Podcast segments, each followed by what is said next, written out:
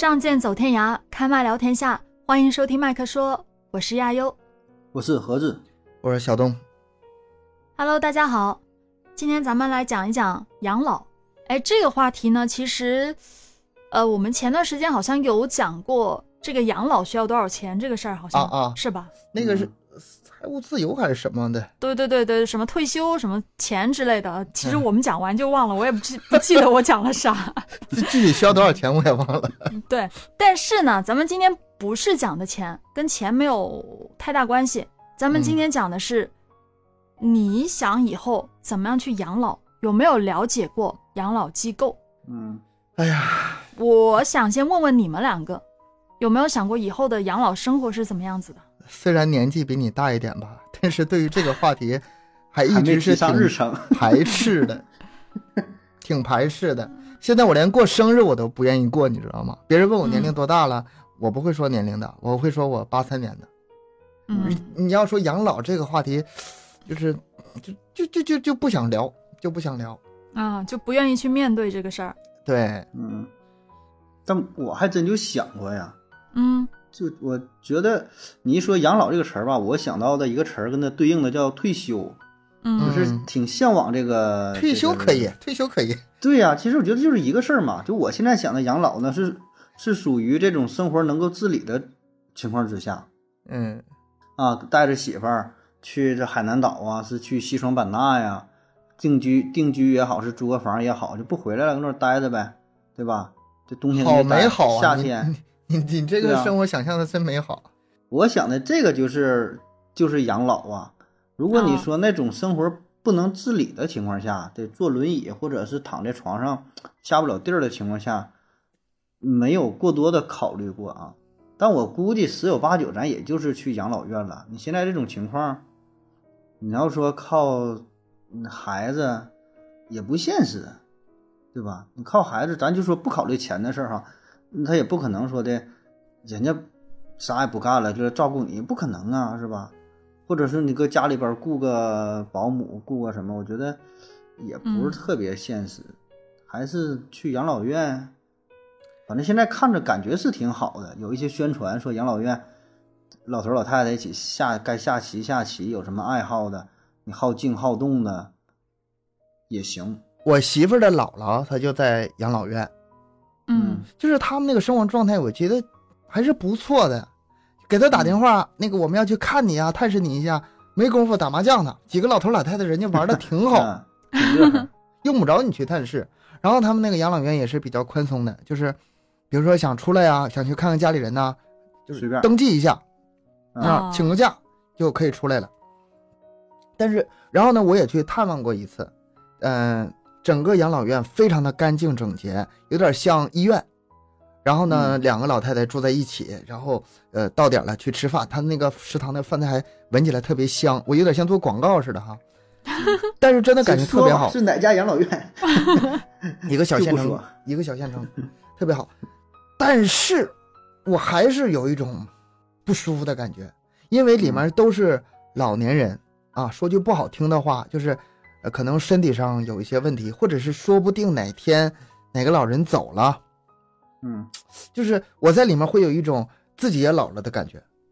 在这待了哦半天，我可能感觉自己老了半岁，就这种感觉。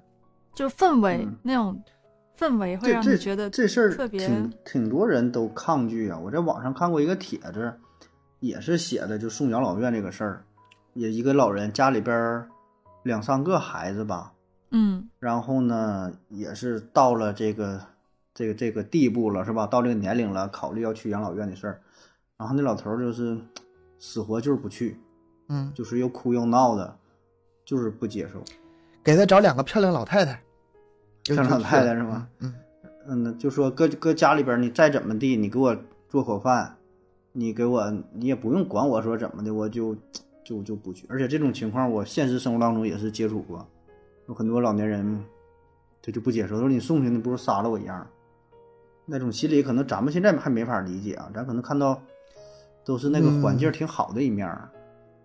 我我我刚才想说啥没说完，就是那已经是很好的养老院了。那要是想，嗯就是很多养老院那个条件还不如那个呢。嗯，环境好，硬件好，对啊，你抵触心理，我觉得也很正常，我非常理解。比如说，我爸爸妈妈说，我老了，你们千万别给我送养老院啊，哪怕是，呃，怎么怎么地的，你别给我送去，我我我都非常理解，我也没打算说，嗯，暂时没打算给他们到时候送养老院。我也是想问问你们的，毕竟你们还就还算年轻嘛，现在这个阶段，那如果你们父母真的老的需要别人照顾的时候，八十九十了。已经自己没有办法照顾自己了，那你们又在忙，那怎么办呢？嗯，这就是我一直抵触的原因，不愿不敢去想，不愿意去想。最容易解决的办法，那就是雇个人，前提是多挣钱，这是解决问题非常便捷的办法，又可以让你，呃，就是抽出时间啊，不用困在这上面，然后呢，又可以把老人照顾得很好。但是这个前提 他就挺难达到。一想到这个事儿就不愿意去想，正常的，包括我都会想到以后爸妈怎么办，因为我是独生女嘛，就是我一想到这个事儿，我其实就会焦虑，真的会，所以特别的不不太愿意去想这个事情。但是呢，虽然是我很抵触这个话题，但本人也是非常乐观的。我我想我到那个时候，跟现在的想法肯定是不一样的。一个是我爸妈老的时候我怎么照顾他，一个是我自己老了怎么办？我到时候再说，车到山前必有路，没有那么悲观。咱们今天就先来大概的先了解一下吧。像东哥这么抵触的情况下，肯定是对这个东西是不太了解的。嗯，对养老机构，看你聊哪方面吧。那盒子呢？嗯，这不来学习的吗？这个态度很好。啊，看看有什么招啊？有几个选项，了解一下。咱们就了解一下现在目前的一个养老机构吧。先说一些一组数据哈，我在网上查到的。呃，截至二零二二年底，我国六十周岁及以上的人口二点八亿，嗯，占人口总数的十九点八。老龄化社会。嗯，其中六十五周岁以上的人口。两点零九亿，占人口总数的十四点九，很高啊，很高。这个数据我看的我很吃惊啊！就是以前好像我们总是挂在嘴边说什么老龄化社会，老龄化社会，没有真正意识到它到底这个数据有多庞大。但你这么一看，你就会发现它已经来了。嗯嗯，已经摆在眼前的就是老龄化社会了，因为。那个年代嘛，就是像咱们我和盒子这么大岁数，我们这都是属于八零后这个独生子女，嗯，然后呢，我们的父母那一辈到这个时候正好也是到了老了的时候，六十岁、六十五周岁以上，六十出头了，哎，这个人口比例就自然它其实就是老龄化社会了，这个跟当初的那个国家政策也是有关系嘛。对，嗯，那。这么多的老人，现在我们国家也统计过这个全国的养老机构，截至二零二二年末，全国有四万个养老机构。四万个，嗯，全，哎呀，那不少啊，两两百多个城市，二十，总体的民政服务机构四点三万，然后其中养老机构四万个。嗯嗯嗯。那每个城市也也二三十个，也也是不少，不少了。因为我记得我们小的时候，好像养老院这个东西，就是以前会特别不愿意接受，因为觉得就是没人管的，这个老人才会去那个地方。那现在可能是不一样了，所以现在的话，它各项服务啊什么都在提升，就是咱们前面讲到过的嘛。老龄人口不断攀升的情况下，你所有的东西你就必须得跟上。嗯，国家现在也是比较重视这个事情了。嗯，因为我我印象中以前觉得养老院就跟这孤儿院他俩对应啊，对，就是小孩没人管了就去孤儿院，老人没有没人管了去养老院。嗯就正常人家谁会把老人往那地方送，对吧？你说那叫福利院，是吧？就像咱们那个，就那时候不懂嘛，是吧？就是你想咱们父母那一辈。一家里边五六个、七八个孩子，是吧？然后他的就是咱姥姥、爷爷奶奶、姥姥姥爷，那这种状态，咱但到咱们这一辈之后，他就他就不一样了，对吧？这这这个一家一个孩子，所以这问题他就是其实啊处理方式完全不同啊。这里面你细看一下，其中有一个点，就是什么样的人会去养老院呢？一般都是老两口一个，嗯，都不是说老两口都进养老院，可能是有一一个了，有一方了是对先走了，可能是离婚了，可能是丧偶啊，反正就是剩他一个了。这个时候呢，就没人管他，这个很大一个选择就是养老院。你要是让他但凡有另一半的话，他可能这个根本都不在选择范围内。我为啥想这个呢？就前两天我也是上头看那个视频剪辑，看那个老年相亲节目，啊，老年相亲节目给我看的一个是一个是有意思，一个是也是打破了我的这个观念。老年相亲还真的是一个不错的选择。很多人老人嘛，他比较孤单，然后嗯。也没人照顾，或者是生活的就是总之觉得缺点什么，然后在在那个年龄找到另一半，生活彻底改变了。我你很难想象啊，刚老年相亲，两个两个老年人呃结合在一起之后，跟关养老院什么事儿，打老远了。嗯，这是一个挺好的一个去向，一个选择，我觉得。但你说这种情况都得属于身体呀、能还健康自理。对对，嗯我觉得只要身体健康，咋都好说。你是一个人过，你自己搞破鞋也行，你是正经找一个也行，你是去广场找人跳舞干啥都行，只要你身体健康，我觉得啥都好说。就没有钱也都行，你没有钱，你老头老太太你少花点儿，这没啥吃的，没啥买的，有口饭吃，儿女也能照顾，也够用啊。就怕这个，我觉得身体这是对。核核心问题，这还是核心问题。其实你们讲的各种养老情况呢，它是有细分的。嗯，我上网找了很多，我才知道原来养老机构它是有很多种类型的。啊，有那种对重病人家的，分门别类的是吧？对，它是有呃分门别类的，就像我们口中的养老院，我们指的是所有的养养老都是这个样子，但其实不是。它养老院它嗯只是其中的一种而已，它有很多种，七八种。那比如呢？你说说。先科普一下啊，我在网上找的资料，它有个叫做敬老院，敬老院、养老院这不一样。哎，对呀，敬老不院啊一样，不一样的啊东西。啊，我知道了。敬老院里边的那人吧，就比较尊敬你；养老院你你就干给你养活了，不尊敬你。呸！我不信，这你这个解释太敷衍了。不是的，他敬老院啊，指的是那种三无。嗯三无是什么意思啊？无法定抚养义务人。嗯但有一些呢，就是虽然有法定抚养义务人，但是抚养义务人没有能力去抚养的，嗯，还有呃没有劳动能力、没有生活来源的。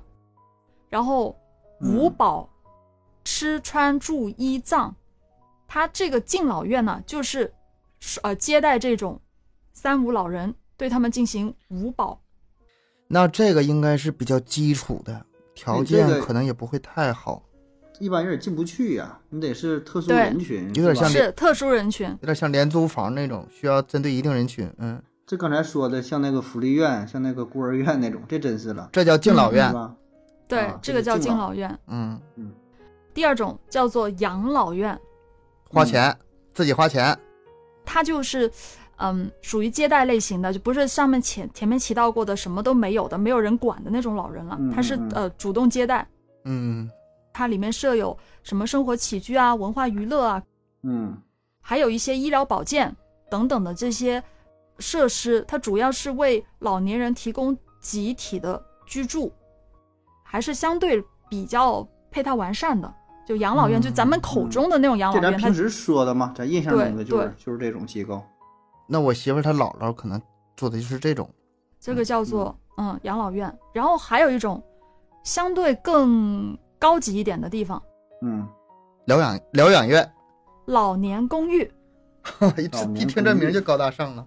就是专门有一个公寓式的地方给老年人集中居住的。它这种呢是特别的，里面是有文化娱乐措施比较多的那种。你家亲戚可能是类似有这种吧，因为现在比较流行老年公寓。这个听起来还不错。嗯，而且听起来是那种就是比较自由的，但是有对对有人集中，就是那不叫管理，叫服务。嗯嗯嗯，是嗯它里面的娱乐会比较多一些，然后里面的老人身体情况没有那么糟糕的，都是能自理的，心态比较好的，开开心心的，大家就是一起去住去玩，相当于有点像群租在一起养老嗯。的那种，嗯，叫做老年公寓，又比啊这个刚才、好一点前面前面的敬高端点儿，对对对。然后呢，老人可能也是比较容易接受，嗯，在这里嗯。给你会呃提供很多服务，但是你不一定用这么多服务，就是你自己觉得自己身体还好，主要就是咱住在一起氛围上好一些，嗯。文化上可能更注重一些，是吧？嗯然后你自己好比说你愿意买菜自己做个菜也行，自己家是自己家待着。是吧？就这一栋楼可能都叫老年公寓，你自己愿意干啥干啥。你你想吃这个集体的饭，集体的生活也行。你想自己独立一点呢，也可以，对吧？就好比说像租房子一样，自己愿意干啥干啥干啥。然后自己找老太太也没人管啊，都随便儿。哎，我觉得是是这意思吧，这叫老年公寓啊，这有一种嗯，相对比较轻松的氛围，算是嗯这些养老机构里面现在比较多老人能够接受的。嗯就大家都是健康的情况下去，嗯呃，集体的居住在同一个比较大的地方，互相嗯能够照应一下，也能一起玩的那种，嗯这是比较那个啥的老年公寓。然后接下来呢，就是老年护理院，啊，这个就是病重的啊，不能自理的了吧？了。这个没有病重，但是有不同程度的各种疾病的了，嗯嗯，不算病重，不算特别医疗设备更完善一些，医护人员更多一些。类似像中风啊、瘫痪呀、呃，一些这种也会在里面。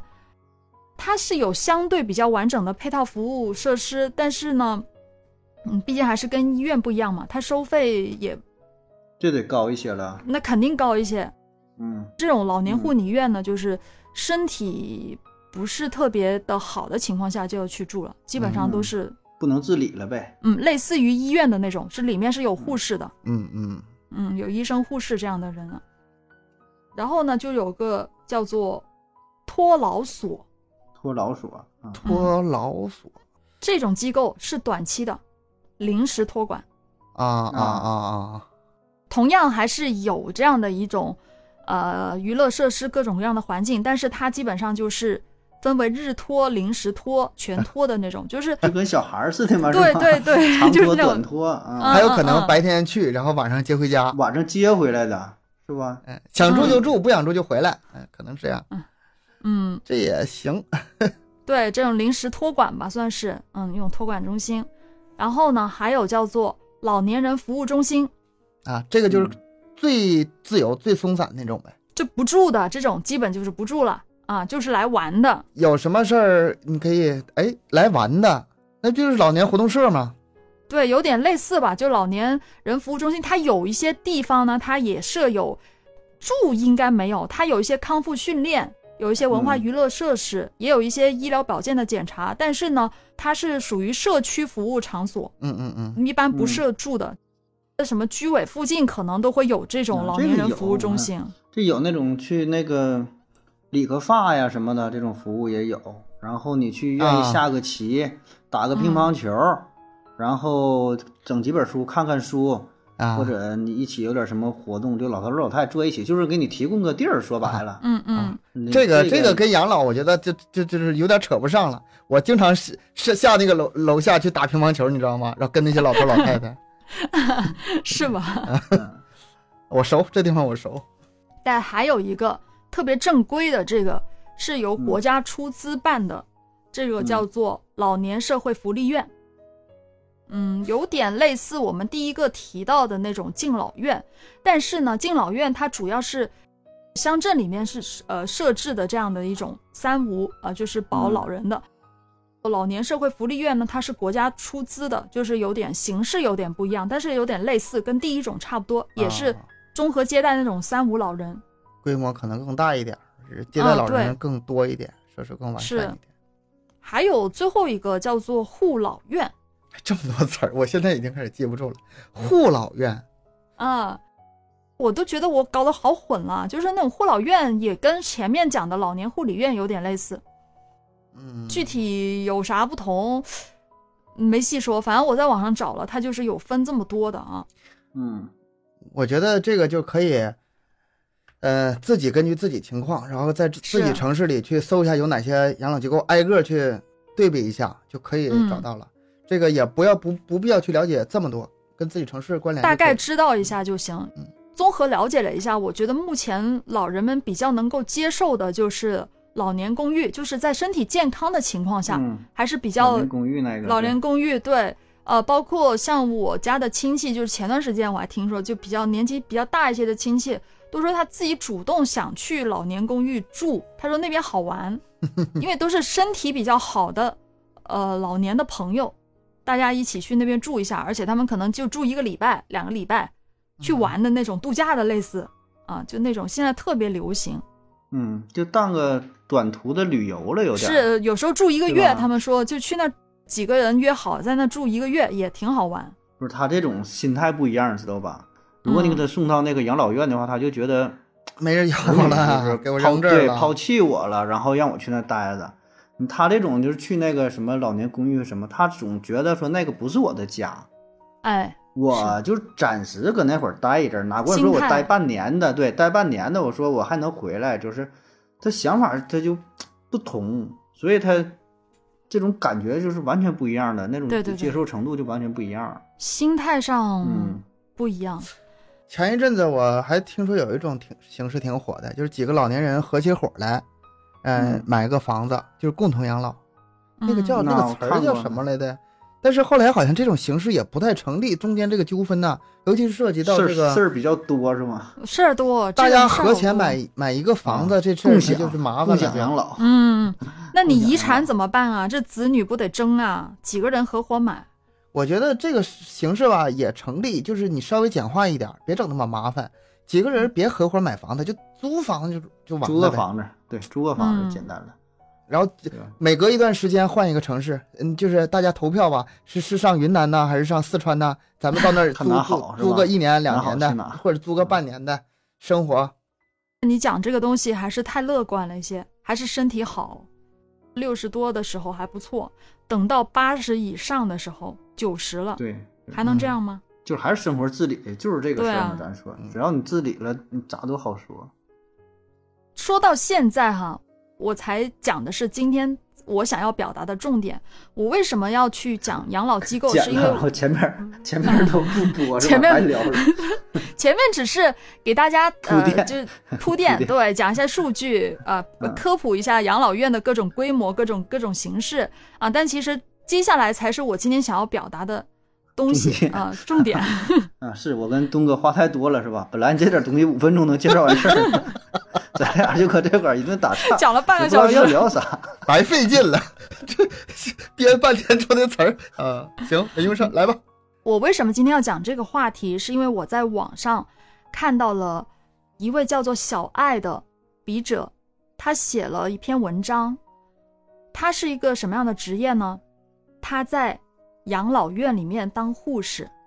嗯，这属于一线工作人员，对，了解很多内幕啊。嗯，他之前呢是在卫校毕业的，呃，学的护理专业。那他毕业之后，在一家妇幼保健院工作了一段时间之后，转行到了养老行业。他当时在妇幼这个保健医院工作的时候，他觉得太辛苦了，哎呀，压力太大了，夜班又很难熬，他就觉得，哎，去养老院可能不错，可能就是陪老年人安度晚年啊，看他们打打麻将啊，打打太极啊，就想想象当中，想他觉得，对他觉得这是一份应该不错的工作。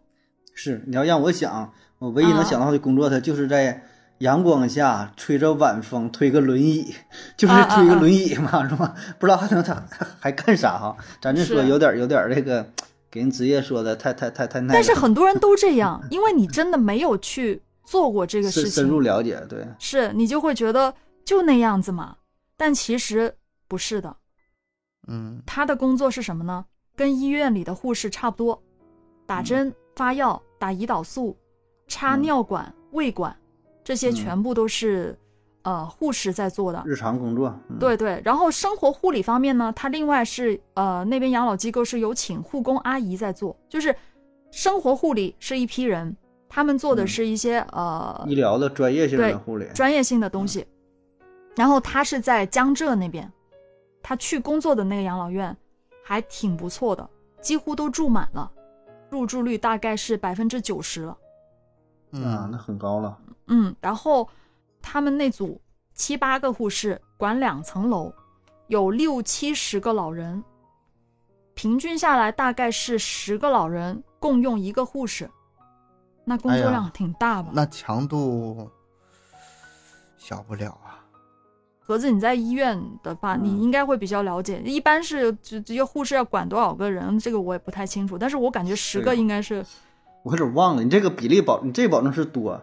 这国家是有一个要求的，啊。就是配备的比例是，呃，比如说十个人配几个护士，配几个大夫，这个数我我忘了，说实话，但有个这个要求，很多时候我们都是超标的，就是管理的人他没有这么多人，医院医疗资源嗯，分配的不够。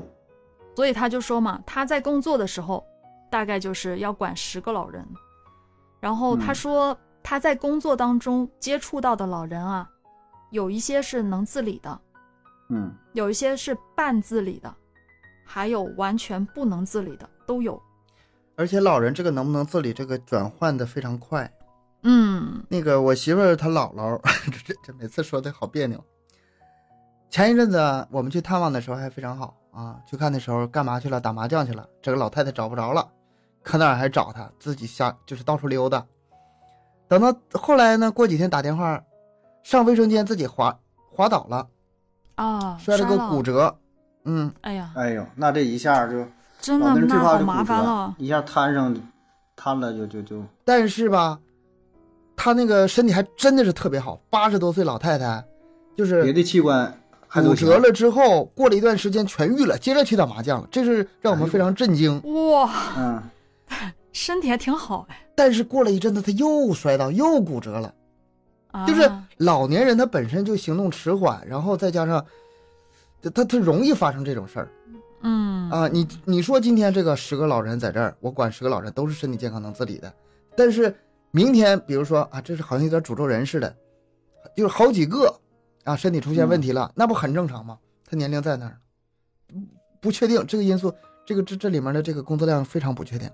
是挺那个的。那个护士也说，他在文章里面也写到，他说其实很多的老人啊，就是来的时候，家人也都说，呃，这是或者是自欺欺人也好，怎么说都好，说辞就是都说来颐养天年的、嗯养老院嘛，说是吧说身体很好啊，都没事儿。哎，对对对，其实实际上就是很多都行动不太方便了，嗯嗯然后家属又实在没有能力去照顾，才送到养老机构来托管的。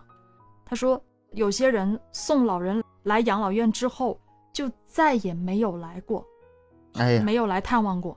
哎呀呀，然后就不管了，愣着。对，好很多这样的。他说，直到老人走了，他们才会再次来把人接走。嗯对，再处理一下啊。哎，他就讲到了他在养老院经历的一些事情哈，呃，会比较沉重一些啊。这个话题，他说他在养老院经历的第一个冲击是来自一些家属，很多老人的子女一点都不关心，就把老人放在这儿了，不管了。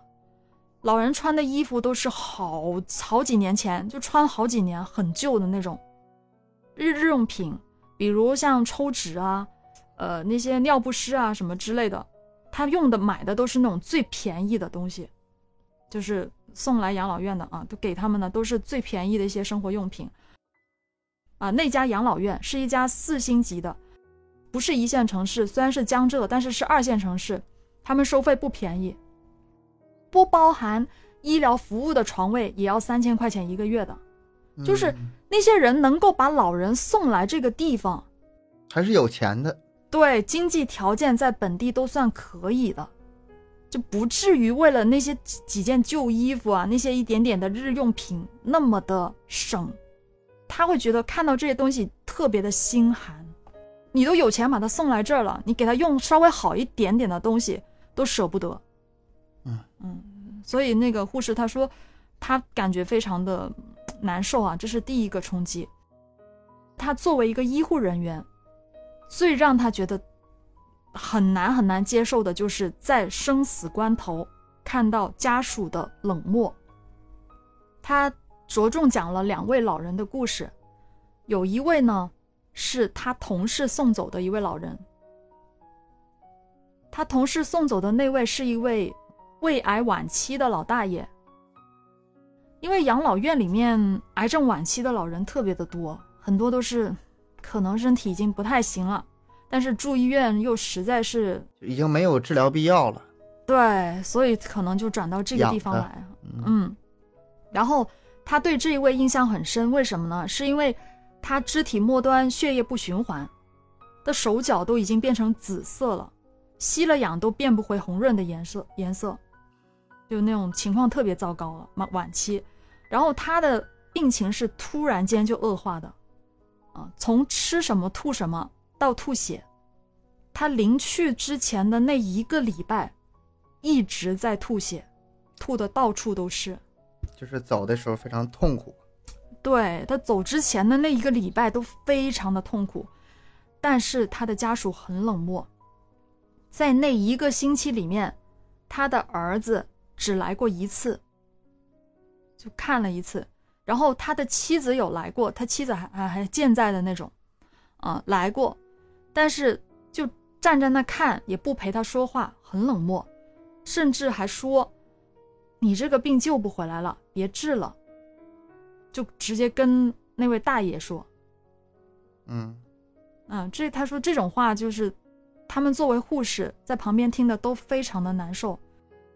过分的就是呢，家属要给大爷停药，啊，不治了呗，放弃。对他要输输一种比较贵的那种药吧，就是生血小板的一些药物吧。但是家人就觉得没有必要了，啊，这样的情况真的没有必要了。所以大爷当时是非常的伤心嘛，他可能是很伤心，他就他身上还有一点点力气的时候，他就拔了自己的腹腔引流管，还把自己的那个心电监护仪都给摔到地上了，就把东西都摔了。摔完之后，他就一直在那哭。哎，他说印象很深，非常的难受啊。但家属其实也被他这样的举动吓坏了，所以当时就也就赶紧给他买了药，给他继续治疗。但是其实大家都知道没有用了。就是他说这件事情让他印象非常的深，但是也非常的难受，因为虽然那位大爷已经差不多九十岁，又有基本上是没得治的病了，啊、能做的抢救措施很有限，大家都知道，但是在最后的关头，他最亲的人都不愿意去救治他的话，就算他去了，也会去的非常的痛苦吧。哎呀所以说这个所有的养老机构啊，这关于临终关怀这块儿，它是专门的一个职业种类，是一个专门的一个学科，就是针对临终，对他让他怎么能安心，让他怎么能舒服，怎么不说开开心心吧，至少不走的不这么痛苦。他是安详呗，安详的走。嗯嗯，嗯，但是这个我觉得家属也需要配合呀。对，他说他在里面见到的更多的情况就是这种家属，这种家属还是不少的啊，不不能说很多，但是不少。那还有一位呢，是他自己亲手送走的一位大爷，嗯，九十多岁了，嗯，那位大爷呢是那种比较开朗的大爷，他有冠心病史，人很瘦，但是很开朗，经常跟护士们开玩笑，而且他夫妻俩都住在那个地方，都住在那个养老院，啊、老大爷住楼上，呃，行动不能不太能自理嘛，所以住楼上，他老伴是住楼下，能够自理，可以自己行动，啊、而每天呢，他还过来给老伴喂饭，就是那种感情特别好的那种。那个老大爷啊，他已经抢救过好几次了，他说那个是他第三次抢救，嗯。当时他说早早上六点左右，然后就发现这个大爷不太对啊，情况不太对啊，那个数值啊什么血呃血压很低啊什么之类的，就情况很很不妙。护士啊医生就赶紧给他用药，然后家属他们的家人接到通知来了，一来就说不抢救了。嗯，当时医生护士都很懵啊，就是说都已经上药了。刚刚上上去了，怎么就不抢救了呢？但是家属还是不太愿意救治，医生也跟他们去沟通了。如果让老人就这么走了，这也确实很难受嘛。之前救过几次，但也救回来了呀，看这次还有有没有希望呢？盒子，你是医生，你应该嗯也能特别体会到这种心情吧？不过你的那个项目不一样，你应该遇不到这种情况。我感觉他这还是这事儿，我咱都没法评述哈，就各个嗯家庭的情况不同。但我觉得你不抢救这事儿完全可以，但问题就是你别当着老人面儿吧，起码别让老人知道这个事儿呗。就你用药，你该用用嘛，就不是你这个药不用，你用个别的药，你给他滴点生理盐水，然后说是这个药该用用着嘛。我不知道为啥是这个作者表述的不清楚啊，还是怎么的？你这事儿怎么能让就不让老人知道就完事儿了呗？开开心心的说，哎，我们呃要继续用，有的时候是那老人可能意识你都不知道他意识清不清楚，能不能听得到。作者没有写的特别清楚，是不是当着嗯老人的面说的？但是，嗯但是我觉得老人是一定知道的，因为接下来第二天老人还是走了，他自己把氧气面罩拿掉了，就是放弃了。对他自己放弃了。其实啊，我对这些家属我也是非常理解的，嗯因为，嗯、家里也走过几个老人，包括现在也是瘫痪在床的这个亲戚也有。作为家属这个心理吧，你说希不希望亲人走？当然不希望了。嗯但有的时候他就是无奈。你说，比如说抢救了三四次，真的是，而且病人本身也非常痛苦，你还有一种说让他解脱这个痛苦的这个想法在里头。那这个时候究竟是放弃还是不放弃？哎呀，你很难说，真的很难说，没法站在道德的制高点去对对对去指责一方。但是我唯一说吧，就是如果选择放弃的话，就是看你这个心理这个坎儿能不能过去吧，你的良心上能不能过去。如果觉得过得去的话，也不是不行，但是得具体情况了，具体情况。这个我也保持中立态度吧，因为他本身他是一个护士嘛，他站的肯定是病人的角度，他是医者仁心的角度，他肯定希望病人能够活下来。每个人角度不一样啊。他这个事儿有个啥呢？呃，从专业医护人员的角度来看，和你家属的角度来看，嗯，他看到的问题是不一样的。嗯医生第一，他不会把这个话跟你说的特别清楚，他主观上他不会说的特别清楚，客观上想说清楚你也听不明白，对吧？就好比说这个老人，那个医生他自己他有一个评判说，哎，如果抢救的话，这个很大机会是能成还是不能成，但是他跟患者家属交代的情况下，患者家属可能就误解了，就是啊，就是好比说这个抢救成功率会挺挺高的，基本抢救就还能活。咱说，比如说你抢救啊，花个三万五万的还能活，还能说活个呃半年一年半载说的，那你就是大概是这意思哈。但是他跟你表述的时候，他说的会很委婉，不敢说那么绝对。不敢说那死对，真说的、嗯你花了三万块钱抢救了没抢救过来，或者抢救过来之后就多活了三天，到时候这个事儿。人家不接受了，或者咋咋样闹的，就事儿很多。人家说的一定很委婉，抢，哎呀，啊，你抢救吧，啊，可以选择啊，可以选择抢救，但有抢救不成功的什么什么，他保证他一定把这个事儿说在前面。那么作为家属的话，他可能觉得啊，那也经历过这么多次了，每次折腾花了不少钱，然后意义也不是特别大，他可能就他就选择放弃了。我觉得这也是一个一个一个原因，就是在这个医患沟通上，这种信息不对称性也是一个问题吧，会导致嗯这个患者这一方做出的决定，在医生看来，在护士看来可能不是特别理智，有的时候是拼命花钱想去抢救，但是效果不好啊，有的是明明还有挺大机会，他又不抢救，我觉得也这种也是是一方面吧。凭他自己这样写的话，也不是说非常的清楚，这位老人究竟还能不能对对，救着。最后他是选择自己放弃了。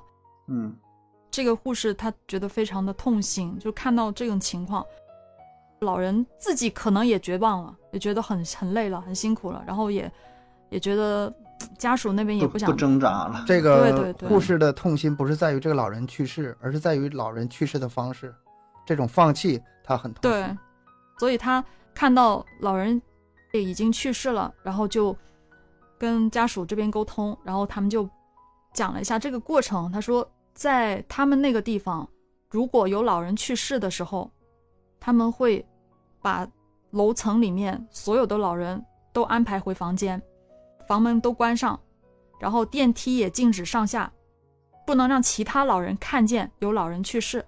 啊，就都关在屋里呗。对，一定会尽量的避开其他老人。对他们来说，这种这是一种忌讳。嗯，嗯那倒是。是的，他说这个是他们特别要注意的事情。谁突然去了，但是这个事儿，可能说是一种默契吧，大家可能心里知道，也不能让你知道，就是那种。所以说，就是我对养老院就是抵触嘛，就是 总是有一种好像随时会有人走的那种感觉。就感觉跟那会儿像排号似的，是吧？就今天嗯这层的几零几，而且那些老年人，我就是看他们门上那个牌儿啊，都写着这个老人的名字，还有那个嗯出生年。我去，那些出生年，个个都是建国前的。我这挨个扒拉手指头，哎呀，这个是八十多，哎呀，这个九十多，就是、嗯真的都是年龄特别大。啊都得数一数的那种。嗯是我看到那种年龄特别大的，什么四姐，那那我得都得数一数，今年到底多大还？不会算。所以说，这个生命为什么说宝贵呢？我们每个人非常就是说是重视珍珍惜自己的生命，但是你不嗯面临这些老人，就是不面临这种随时可能走的这种状态。之前那种珍惜生命好像是没有意识到那么深刻。嗯，就停留在嘴上。那真经历一些事儿之后，是吧？思想嗯发生转变了。我觉得就是咱们听友听这个节目吧，也别觉得好像我们讲这些什么不吉利啊，什么老这些痛苦啊，我们有的时候拿这些看到的故事啊，反思一下自己啊，就叫那个时光机器嘛。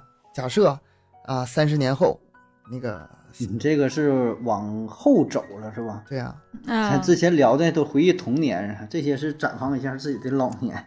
对，这样的话可以更珍惜自己现在生活。我觉得这个也是一种意义吧。是，也是看到这个特别有感触，想拿来说，就是因为其实人生真的很短的，可能真的一眨眼就就老年了，真的说不清楚的，一年一年就这么过去了，真的要好好的珍惜你现在所拥有的时间，还有身边的人，眼前的人。故事还没讲完呢，他还讲了很多，但是后面没有讲那么细了。他说他在那边工作的时候啊，就很多人都劝他看淡就好了。但是这个事儿啊，看不淡的，不断的有人送走，怎么看得淡呢？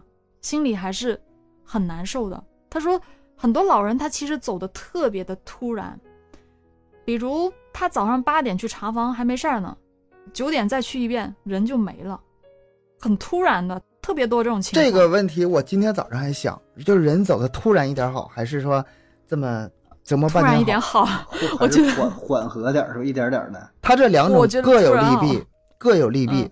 突然是对你自己好，我走的没有痛苦，但是不不突然的话是对亲人好。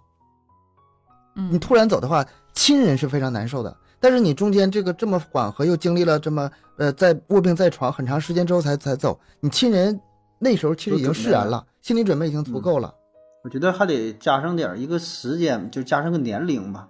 嗯，嗯加上个年龄先。如果要是年龄足够足够大的话吧，其实也还好吧。咱说是说，可能也有点儿啊。不负责任。嗯对，今天今天这话题好呢，哎呀，不敢说是吧？这话一说多了吧，就一下被人道德绑架了，咋的，是吧？但但咱这就也有这这说说法说喜丧对吧？你这九十多岁了，一百一岁，了，对吧？一一百了，你说你你嗯还咋的也也还行了。哎呀，你一说这个，我想起另外一个那个周星驰那个电影《济公》，嗯嗯，呃，老夫妇俩一起死去了，然后济公非常癫狂嘛，哎呀，说这父母俩一起死去修修来的修来的福气呀、嗯这个他说这个话，我很多年很多年以后我才理解，当时是不可理解的。你这个孩子什么孩子呀？父母双亡同时死了，你这么高兴？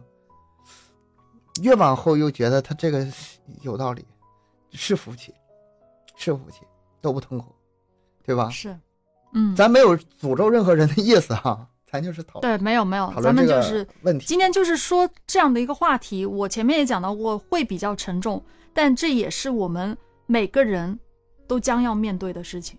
就这事儿，我跟我媳妇儿还聊过呢，说就是瞎聊嘛，说咱俩嗯谁先死、啊？嗯，我说那你最好你你你你你先走。先走的是享福的，啊，我说我先走了。说我我说我这一天兴趣爱好也多，我那个一天事儿也多。我说你要自己要留你，你一天你干啥？一天没啥事儿啊？你说像我，我感觉我还好吧，还能我一天这个 录个音做个节目。你这话好混账啊！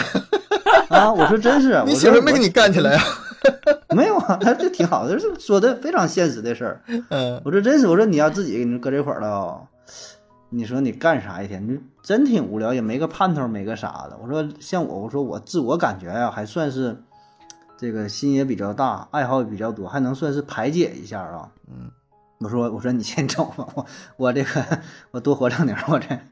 但是真非常，就是不管开玩笑也好还咋的，这就是一个非常现实的问题，你总得去哎呀，你现在想的跟你到时候老年的想法还不一样。你现在比如说嗯你想就是以后啊怎么地啊，呃，是夫妻俩谁先走谁后走，有没有这个爱好这个问题啊？你这个经历的过程中，随着你这个年龄增大，你周围的朋友、同学、亲戚，你送走的越来越多。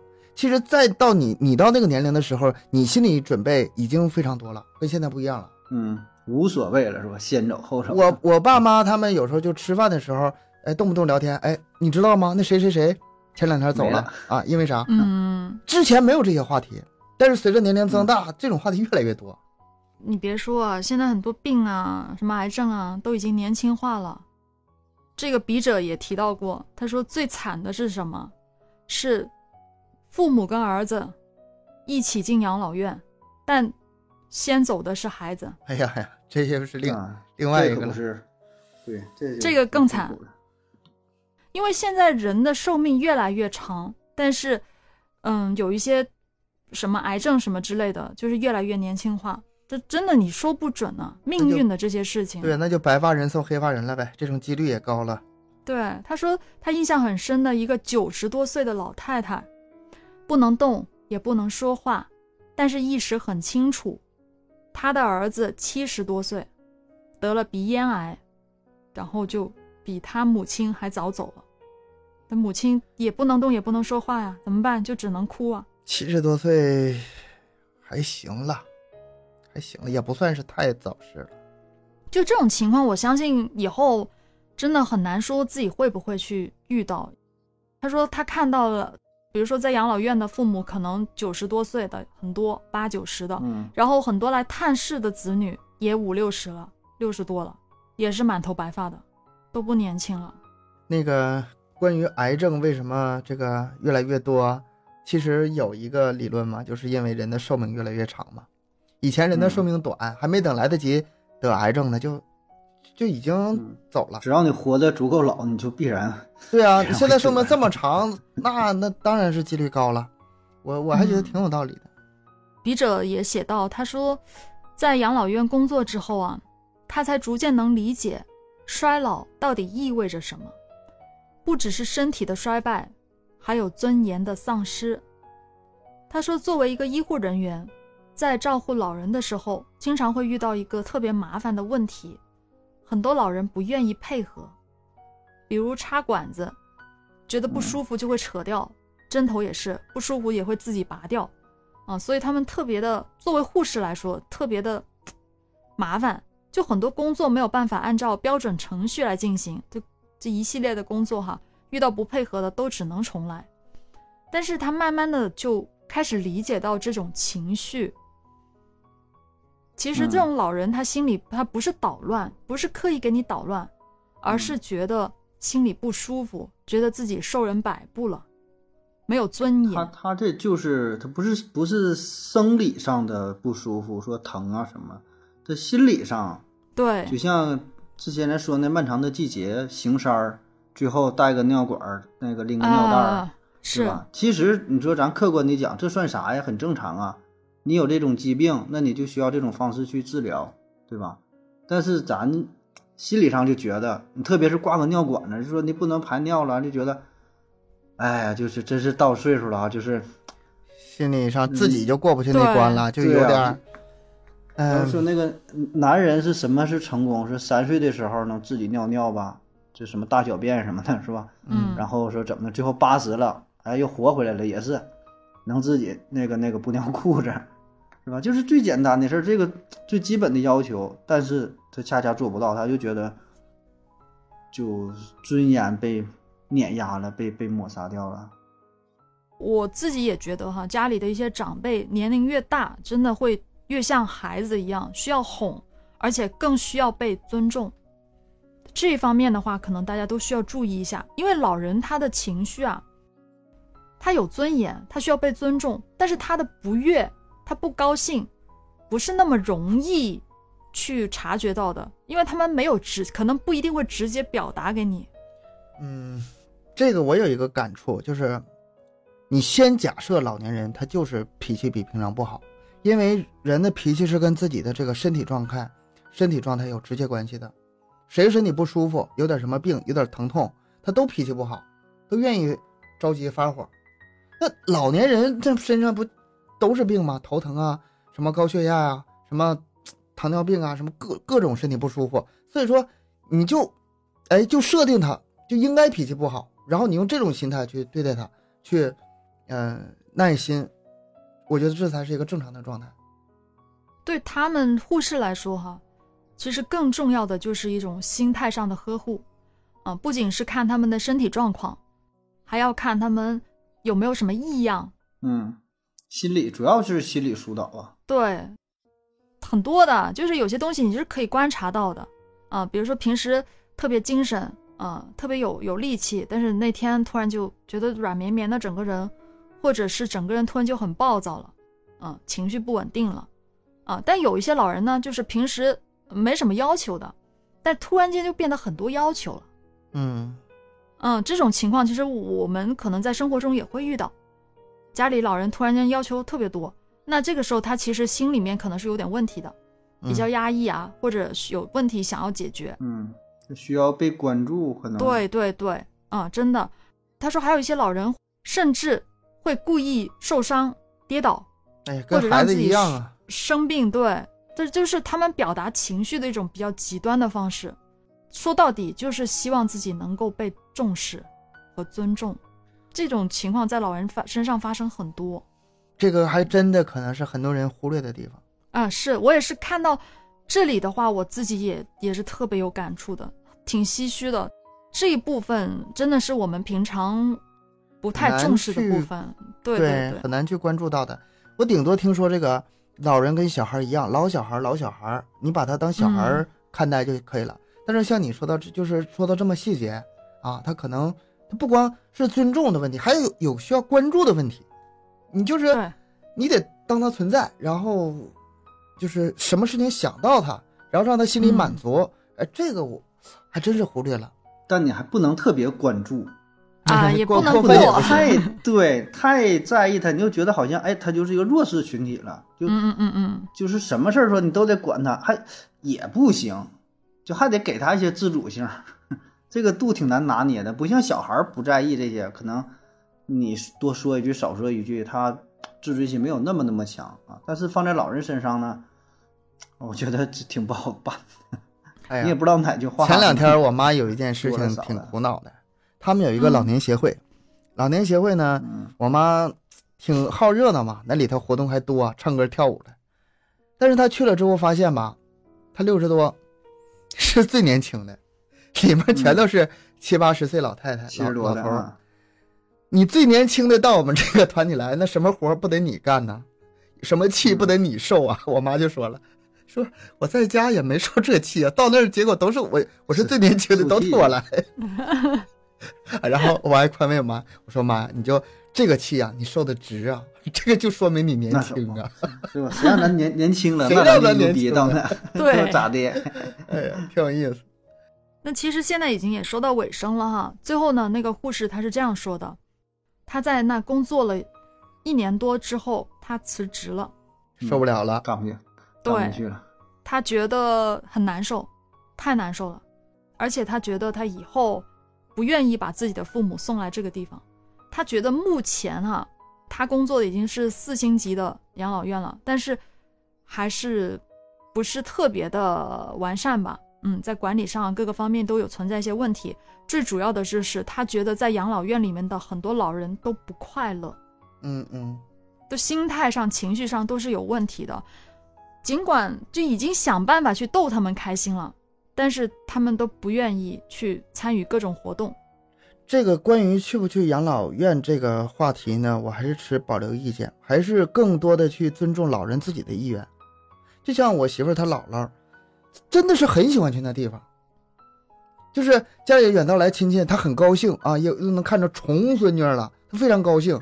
但是玩不了两天，他就自己想回去了。这事儿吧，你说他在那过得不快乐，我是不太相信的。就是还是具体情况，看他那个自己的意愿。嗯，他可能那有个特别谈得来的好朋友，没准儿，可能是完全一模一样的养老院，各种条件都一样，但是有一个老人他有个好朋友啊，每天聊的可开心了。有的人他没交到好朋友，他就不愿意去，这也是可能的，各种情况都可能。然后如果说是过了一段时间实在不愿意住的话，再回来，这个，嗯。也行，也行，就是我前面我们提到过的老年公寓那种形式还是可以的。但是如果像他们这种养老院，就是有各种已经是有医医护措施的那种啊，各种不能自理的，嗯嗯，呃，在那种环境下肯定是相对比较压抑的，都是病人多呀。嗯嗯嗯，他们是分区域的嘛，你能自理的又在另一个区域，不能自理的要住病床的又是一个区域，那整体肯定是不太好受。心态就不一样了，对，心态就崩了，还是得看。老人要去的那个生活环境到底是什么样子的？如果真的生活不能自理的情况下，可能完全不是你想象中的那个样子了。嗯，心态上也完全是不同的。嗯，这里就是我还是说那两点嘛，一个就是他们去可能也是出于无奈，嗯，可能不是自己想去，但真的是没办法，这是其一。其二呢，就是我还是回到我最开始说那个话。我我我我太推荐老年人恋爱了，夕阳红啊，有点事儿干，找个伴，互相照顾。对，这个事儿在以前不太多，现在这不是很正常的事儿吗？而且真的是一条，我觉得挺好，挺好的，真的。人活一辈子，到老还有个伴儿，挺好的。那这边呢也没有具体细说了，笔者呢最后就说，这个世界啊有太多的真实的事情没有被很多人看见啊。他写这个文章也是希望大家能够稍微的了解一下现在目前的这个养老机构的一些情况吧，因为很多人真的就像我们这个年纪的人，像你们这个年纪的人都会觉得养老应该就是自由的、快乐的，去哪儿啊，开心啊，打打牌啊，旅旅游啊，多好多快乐。其实这个东西在现实的养老院里，目前这种情况是不太存在的。明白，明白这意思。对，大概就是想表达这个事情。哎呀，那希望就是咱老的时候啊，就这种状态能再改进一下，再缓解一下。肯定，呃，对，肯定会完善。对，越来越完善。这个包括这个呃住宿条件，包括这个医疗设备，包括这个各种的制度越来越完善，然后这个方式也越来越多。然后呢，也在不断的提醒我们，把自己的这个身体啊健康，就像老年人总说的，最重要的是什么？就是身体健康嘛。就是你哪怕七八十、八九十了，你要是能自理，这个要求在那个年龄其实也有点高哈。你只要能自理，那就一切美好，还是那就不一样了啊！对，不一样的。但听听你今天这内容啊，我一下想起来有一个小段子嘛，就说，嗯，你七八十岁了，坐在轮椅上，然后闭上眼睛对上帝说：“能让我重新再年轻一下吗？重新让我活回去？”那上帝说：“行。”然后一下你就回到了现在这二三十岁、三四十岁的状态，然后说你重新活吧。这个 就是梗，这个段子我愿意反复的说，我愿意反复的说，听过也再听一遍。每当你遇到一些各种什么磨难也好啊，还是说各种事儿的时候，你想，那就当重重活一回，对吧？你又能怎么地，对吧？你又怎么去对待呀，是吧？真要你想想，就是不能，咱不说多大岁数就不能自理这一个事儿，哎呀，真就感觉这人生就又一样了，你。坐个轮椅，咱说还好，可能还算能出去转转。真要你说躺床上，下床都费劲啊！真就是想一想啊，真挺无奈的那种、那种、那种状态。反正咱也是想想象未来吧，警醒一下现在，是吧？虽然说今天这个话题有稍微有些沉重了，但是我不是说想让你们听到最后心情不好，我是希望大家能听到这儿更珍惜你现在拥有的一切。健康的身体是最重要的。最后祝各位身体健康。好啦，行行，那咱们今天的节目就到这啦，感谢各位的收听，欢迎大家多多留言、分享、点赞。节目更新时间三七二十一，加听友群联系主播商务合作，可以关注我们的微信公众号麦克说 Plus。下期见，拜拜。拜拜。拜拜。